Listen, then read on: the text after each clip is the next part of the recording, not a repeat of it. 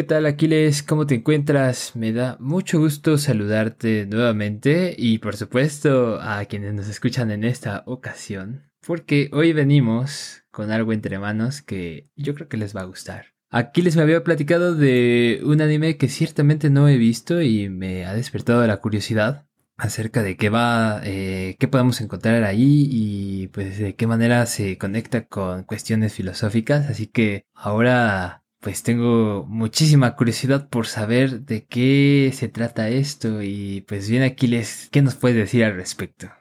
Hola, ¿qué tal? ¿Qué tal Javier? Hola a todos. Como decías Javier, quería comentarles hoy sobre otro anime en otra de estas recomendaciones que de vez en cuando sacamos. Y claro, la, la idea de este anime, que yo también apenas he estado viendo, y que no sabía yo, tiene ya varios años afuera. es un anime llamado Noragami, Dios callejero. Es como, eh, usa las palabras como de perro callejero, como un, un dios que está, eh, digamos, sin dueño. Esa sería como la idea del título. Y me llama la atención porque hace, hace un par de episodios, o quizás tres episodios, hablábamos sobre los dioses Idaten y en aquel episodio hablábamos sobre nuestra relación o nuestras concepciones con la divinidad. Y Noragami es un anime que presenta una perspectiva eh, adicional que podríamos pensar y, por eso me ha llamado la atención en ese sentido y es sobre lo que les quería comentar hoy.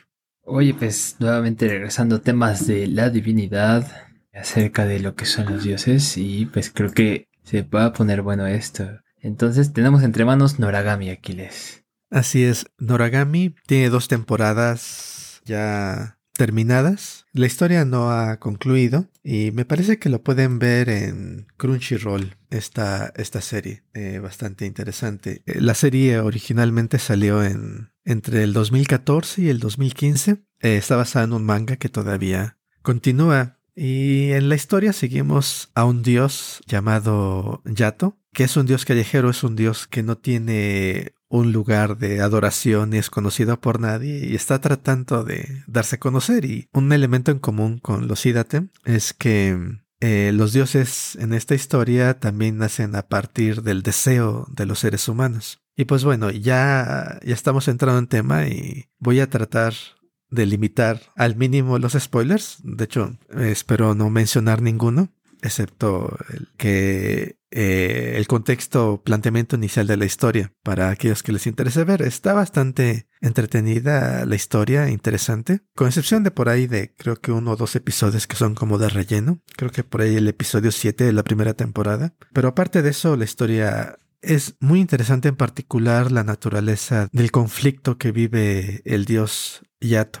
Eh, lo que les quería comentar sobre esta serie es que nos regresa un poco a una discusión que ya teníamos en, episodios anteriores cuando hablábamos de los dioses Idaten, de cómo concebimos a los dioses y de cuál sería su ontología, ¿no? ¿Los dioses preceden a los seres humanos? ¿O Dios precede al ser humano? ¿O los dioses son creados por los pensamientos humanos. Si vemos toda la diversidad de, dioses que existen en nuestro mundo, en las diferentes culturas, tenemos unas, unas opciones y quizás la más notable cuando hablamos de teología en un sentido amplio es pensar, ¿todos estos dioses están hablando de la misma entidad?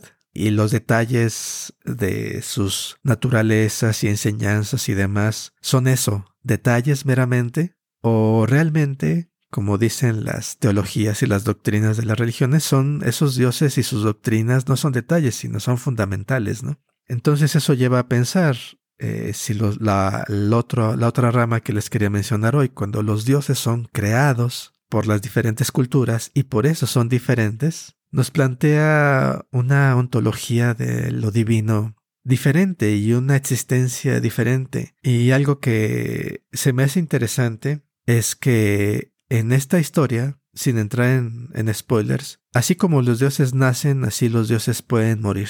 Y la muerte del dios ocurre cuando es olvidado por ya no tiene nadie que crea en él, nadie que lo recuerde. Es entonces cuando los dioses mueren. Y esa es una idea muy interesante, a diferencia de los dioses Idaten que son indiferentes. Después de su nacimiento a los seres humanos, los dioses aquí dependen de tener seguidores. Y eso crea una, una serie de preguntas que personalmente se me hace interesante considerar.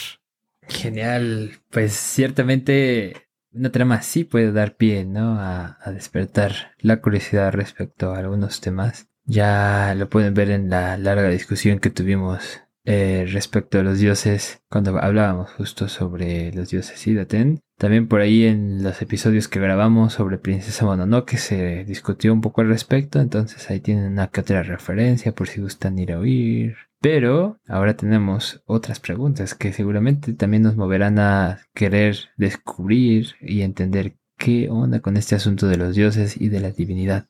¿Y cuáles son esas preguntas, Aquiles?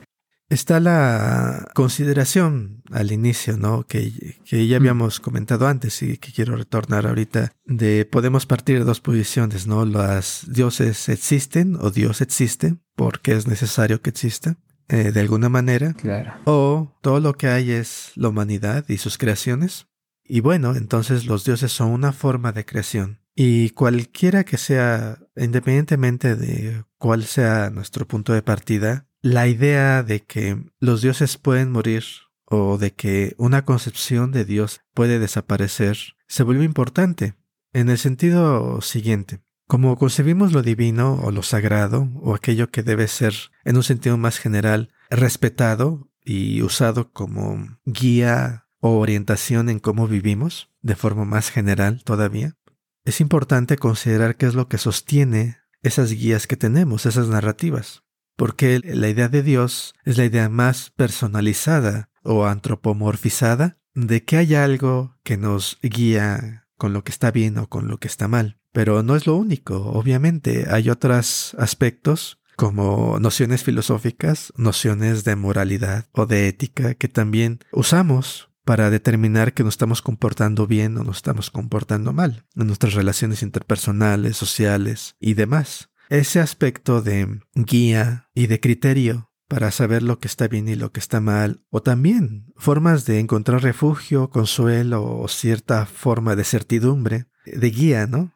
Decir, esta idea, este Dios, o no sé, o esta filosofía, hablando de concepciones filosóficas, este marco de referencia racional quizás me da cierta seguridad, cierta certidumbre, cierto punto de vista desde el cual puedo ver lo que hago y puedo guiarme en mi vida. Entonces, la pregunta sobre la muerte y el nacimiento de esos sistemas o de esas concepciones se vuelve tremendamente importante porque, y, y, eso es a lo que voy con la idea de que los dioses pueden morir cuando los olvidamos. Porque a mí me hace pensar en todos los dioses que han existido, ¿no? Eh, sabemos todos de los dioses de Egipto, de los dioses de Babilonia o la tradición griega y romana, y los dioses mismos de las culturas prehispánicas en mucho de América, eh, o dioses de la tradición hindú. ¿Qué ocurre cuando esos dioses son olvidados. Y a mí lo que me trae esta, esta serie y esta, el drama, ¿cómo se puede decir? La tensión que vive el protagonista, el dios protagonista de esta serie, es el miedo de que puede desaparecer, eh, de que puede ser olvidado. ¿Qué es lo que pasa cuando ocurre un acontecimiento de este tipo, ¿no? Un marco de referencia eh, moral y de conducta y de explicación del mundo desaparece. O más que, ajá, y ni siquiera es dramático, ¿no? Simplemente es olvidado y dejado de lado como todos esos dioses que ya mencioné. Y, y, eso, para mí, las preguntas se vuelve contra los mismos principios que nosotros podamos tener ahorita para juzgar nuestras vidas, ¿no? Por ejemplo, nuestros marcos de referencia para pensar eh, sobre dejando de lado el aspecto religioso que existe, el cristianismo y demás, sino sistemas éticos que podamos tener, ¿no? Concepciones sobre eh, nuestro sistema económico, social, concepciones sobre feminismo, relaciones de género y demás. Estas concepciones son marcos de referencia también para actuar.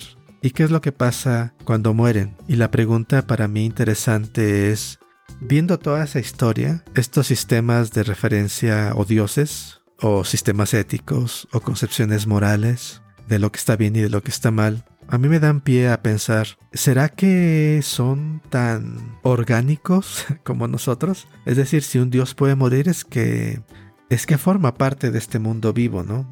Si un sistema puede morir es que no son cosas que vivan fuera de este mundo, en un mundo teórico, en un mundo conceptual, donde no existe la corrupción, sino todos los dioses y sistemas de creencias eh, están sujetas a transformación, a crecimiento, a expansión y también a, muerte. Me hace pensar en, en, los dioses o en las creencias éticas y demás como cuestiones orgánicas que pueden decaer y pueden morir como cualquier otro ser vivo. Bueno, esa es la idea que a mí me trae. No sé qué pienses, Javier. Ciertamente estamos ante un tema que nos puede dar mucho de en qué pensar en este caso justo, ¿no? ¿Cómo nos figuraríamos la muerte de los dioses? ¿Será tan triste como en Coco cuando dejas de recordar a tus queridos familiares? ¿O será más bien algo como imposible en el sentido Lovecraftiano de esos dioses que son cosas antiguas que ya nadie se acuerda? Las culturas que los veneraron ya están extintas y sin embargo tienen el poder cósmico para estar presentes ahí, ¿no? Eh, realmente su muerte solo es un desconocimiento de quienes habitan en el universo. Podría ser alguna de estas salidas o como lo describías, algo más orgánico, algo que termina con su propia vida al terminar sus cualidades en tanto, bueno, lo pondremos en los términos no corporales, pero sí como ideas que se esfuman. Si ya no hay quien piense en esos términos, entonces estamos ante el ocaso de los dioses. bueno, no sé, es una interpretación. Otra vez. Sí. ¿Cómo, que, cómo no hacer que suene dramática la muerte de los dioses? Esa es una cuestión curiosa. Eh, sí, totalmente. Y bueno, les quería mencionar este anime, es, es bastante eh, recomendable. Como les mencionaba al principio, seguimos las aventuras de un dios llamado Yato, del cual casi nadie, eh, casi nadie sabe de él, pero él sigue tratando de, de ser conocido y de llegar a un día a tener su propio templo él y, su, acompañante Yukine y la chica humana que, que es su amiga que se llama Hiyori. Ellos son los protagonistas de la historia. Es bastante recomendable esta serie, creo yo. En particular, en, en, la segunda temporada se muestra más claramente este conflicto, esta idea. ¿Qué es lo que pasa cuando los dioses mueren o cómo es que los dioses mueren. Una idea también por ahí que vale la pena rescatar de este anime es, ¿pueden los dioses hacer el mal? como expresión de los deseos humanos o como seres nacidos de seres humanos. Una idea que surge por ahí está el hecho de que quienes deciden, quienes hacen la evaluación de bien y mal, es el ser humano. Es una herramienta del ser humano, el bien y el mal. Los dioses están por encima de eso y no pueden ser juzgados porque son dioses, ¿no? Esa es otra idea interesante que daría para mucho discutir definitivamente. Total.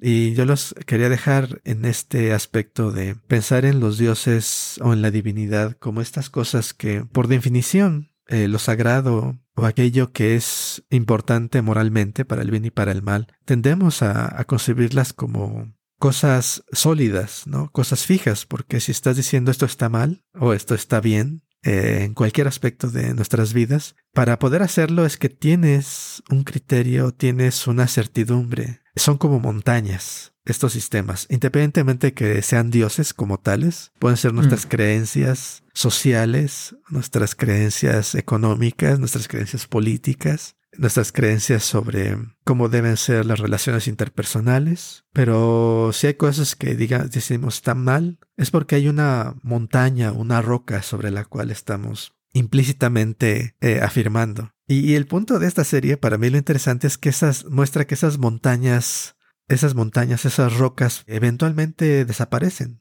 se disuelven con el paso del tiempo. Y eso también abre, abre el espacio para cambio, ¿no? Hay dioses como contemporáneos que algunos los llamarían así como el crecimiento económico o el sistema capitalista o el sistema democrático, ¿no? Cosas que son veneradas y pareciera imposible que algún día vayan a cambiar. Y el desvanecimiento de los dioses de todo tipo, ficticios y no ficticios, me hace pensar, bueno, es que la vida sigue en constante cambio y esto que ahora consideramos inamovible esta hora que ahora consideramos sólido, tiene, como todo lo vivo, eh, una fecha de expiración, una fecha en la cual se van a desaparecer y cómo afrontamos eso considerando las cosas que valoramos hoy. Y para mí es una, es una reflexión muy interesante lo que podemos sacar a partir de estas ideas que presenta Noragami. Genial, pues nuevamente nos topamos con estos eh, estas cuestiones que pues, seguramente no nos van a dejar dormir porque ahora voy a estar preocupado si mis dioses están vivos o ya se fue ya se murieron. Ah, es broma es broma amigos pero ya tomándolo un poco más serio eh, pues sí no es una invitación a que reflexionemos acerca de un tema que pues bueno bajita la mano incumbe a toda la humanidad seas creyente o no de algún dios e incluso los más reacios ateos podemos despertar la curiosidad y guiarnos hacia este tipo de cuestiones, ¿no? ¿Qué pasa? ¿Cómo es esto de la muerte de los dioses? Así es. Y pues bueno, si ustedes también tienen pesadillas con los dioses, con las diosas y les dioses, eso suena raro, no importa. Entonces, pueden platicándolo a través de todas las redes que tenemos, las million redes, nada, solo tenemos Facebook, Instagram, Instagram y YouTube. Ahí nos puede llegar el contacto acerca de sus inquietudes sobre este tema. También tenemos un correo electrónico, filosofía y anime gmail.com, filosofía y anime gmail.com. Y pues no resta más que decir eh, muchas gracias Aquiles por esta recomendación tan interesante. Ahora eh, no voy a hacer mi tarea por ver la recomendación. no, no es cierto. Voy a hacer 50 minutos de tarea por un capítulo de anime. Ahí hay una estrategia de estudio. Pero bueno, no, fuera de coto, Aquiles, en serio, gracias. Eh, siempre nos traes recomendaciones emocionantes y mogollonas, así que pues que toca verlo y platicar qué nos ha parecido. Así es, así es, y pues recuerden, el anime se llama Noragami, eh, me parece lo pueden ver en Crunchyroll eh, gratuitamente. Y pues bueno, ya lo dijo Javier, coméntenos qué piensan sobre estas ideas, si están de acuerdo, están de desacuerdo, todo se vale. Eh, recuerden que también está nuestra página web y ahí están todos los episodios publicados, ahí pueden encontrar también, como comentaba Javier, nuestros episodios sobre la princesa Mononoke y también sobre eh, los dioses Idaten, en los que hemos tocado temas similares anteriormente. Y pues bueno, muchas gracias Javier a ti por dedicar el tiempo y acompañarme en este episodio y pues nos escuchamos pronto. Así es. Andiamo. Bye.